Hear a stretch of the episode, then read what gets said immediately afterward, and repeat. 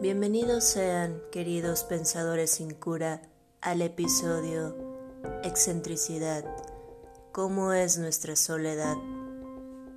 Somos extranjeros de otros tiempos. Estamos extraviados en una obviedad absurda e incomprensible, a la que solo algunos nos suele extrañar, pues ellos la asimilan tan normal que les sonaría descabellado cuestionar. Adquirimos una lengua que no explica nuestro mundo y las palabras más cercanas solo lo tejiversan más. A aquellos les mortifica nuestra peculiaridad, a nosotros su similitud, pero a su vez nos sorprende todavía más que siendo seres individuales no estén desconectados.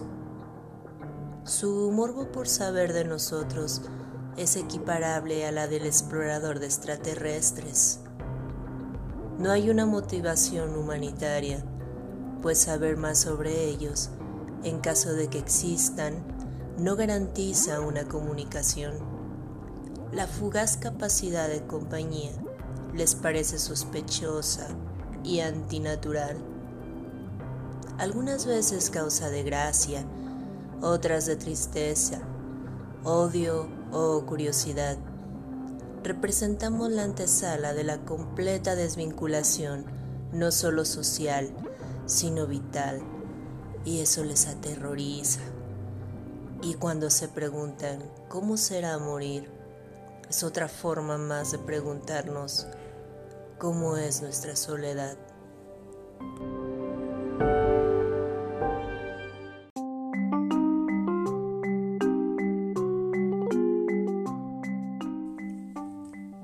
No pertenecemos a ningún grupo. Vivimos en una desconexión discontinua con lo convencional. Estudiamos sus manuales de conducta. Algunos de nosotros hemos vivenciado ráfagas de compañía y reconocimiento sobre escenarios de inventativa que acaricia los rasgos más finos de su cuestionable sentir. Y de pronto pareciera haber un vínculo entre nosotros con aquellos, quizá mediado por algún poema melodioso lanzado al vacío de sus corazones. Y en esa inesperada vez, Aquellos congenian excepcionalmente no por lo común, sino por lo extraordinario e inconexo que habita en sus interiores, pero que sus costumbres habían silenciado. Pero luego de ese breve momento es interrumpido por aplausos al unísono el show ha terminado y aquellos vuelven a sus existencias ordinarias. Nosotros bajamos del escenario y pasamos del artista mágico al mortal extraño, demasiado extraño e indeseablemente excéntrico.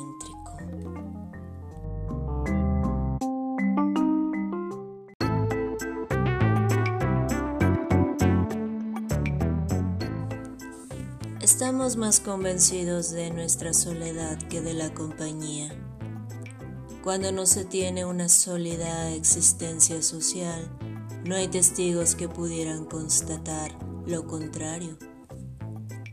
Aún entre muchos como nosotros, nos sentiremos solos, pues al menos, aunque esa fuera la realidad de todos, aquellos no sentirán nunca el desencanto o el desconcierto de salir de su centro, su inmanente afinidad. Los terrenos desconocidos de la excentricidad son recorridos en soledad. De manera individual se accede a una arquitectura de belleza desordenada e incompatible.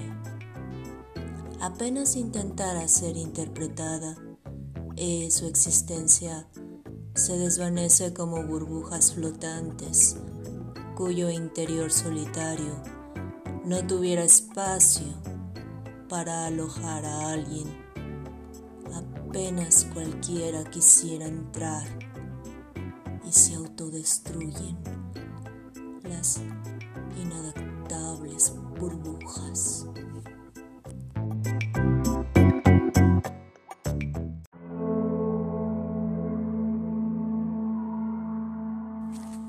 Hasta la próxima.